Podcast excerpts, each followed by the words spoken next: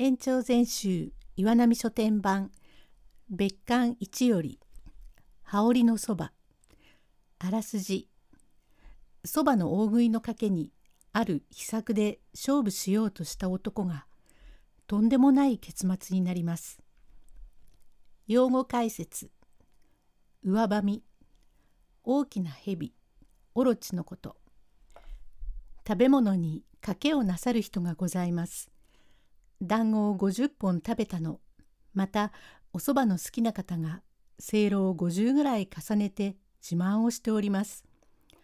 腹も身の内といって食べ物はなるべく少なく食べている方が体のためによろしいようでございます。鶴は長生きをいたしますがあの胃袋には少しばかりの食べ物しかないそうでございます。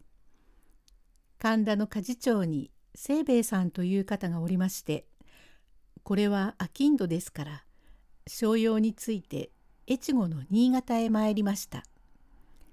帰りがけに信州寺にかかりウグルス峠と申す難所にかかりました。するとゴーという恐ろしい音がいたしまして風かと思うとそうではございません。谷間からずるずるっと上がってきたは太さは4とだるほどもあろうか。大きな上ばみで目を光らせ紅のような舌をペロペロ出して木の下に倒れている狩人をぐっと飲みました。いや清兵衛さん驚いて。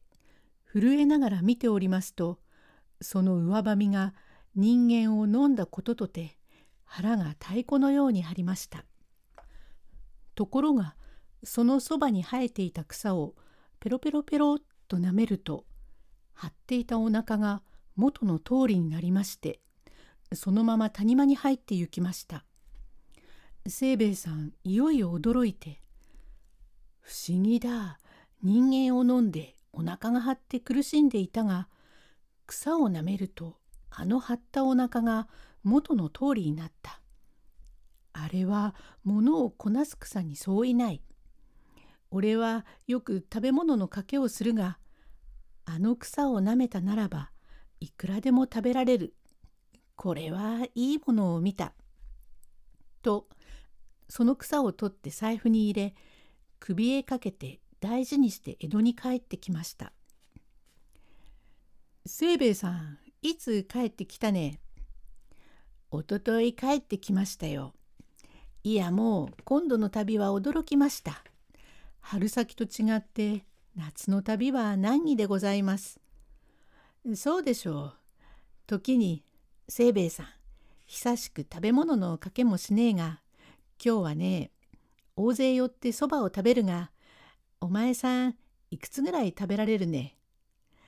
たんとは食べられません。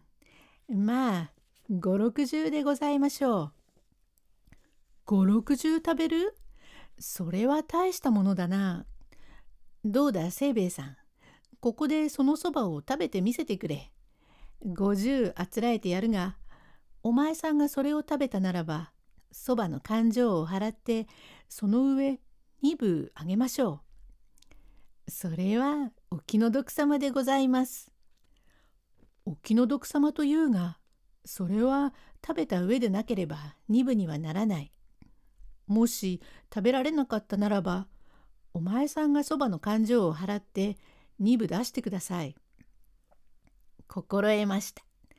ところでちょっと申し上げておきますが、50のおそばのうち25私が食べたらば、この廊下へ出してください。ほんの少しの間休息して、それからまたあと25食べますよ。よろしい。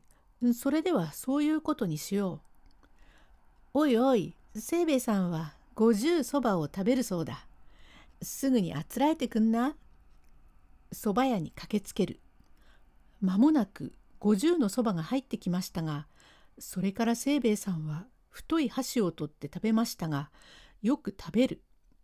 たちまち25食べてしまったが、いかに退職をする方でも25のおそばが腹に入ったんですから動けません。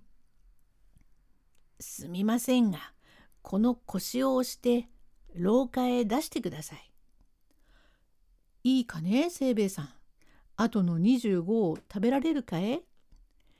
ちょいと休息すれば食べられます。それでは廊下へ持って行くよ。みんな手を貸しておくれ。それから腰を押して廊下に出しました。清兵衛さんは障子をピタリと閉めて財布の段口から出した例の草。それをベロベロっと舐めました「どうした？え清兵衛さん。もういいだろう。大層手間が取れるぜ。清兵衛さんどうした？えさらりと障子を開いてみるとおそばが羽織を着て座っておりましたおしまい。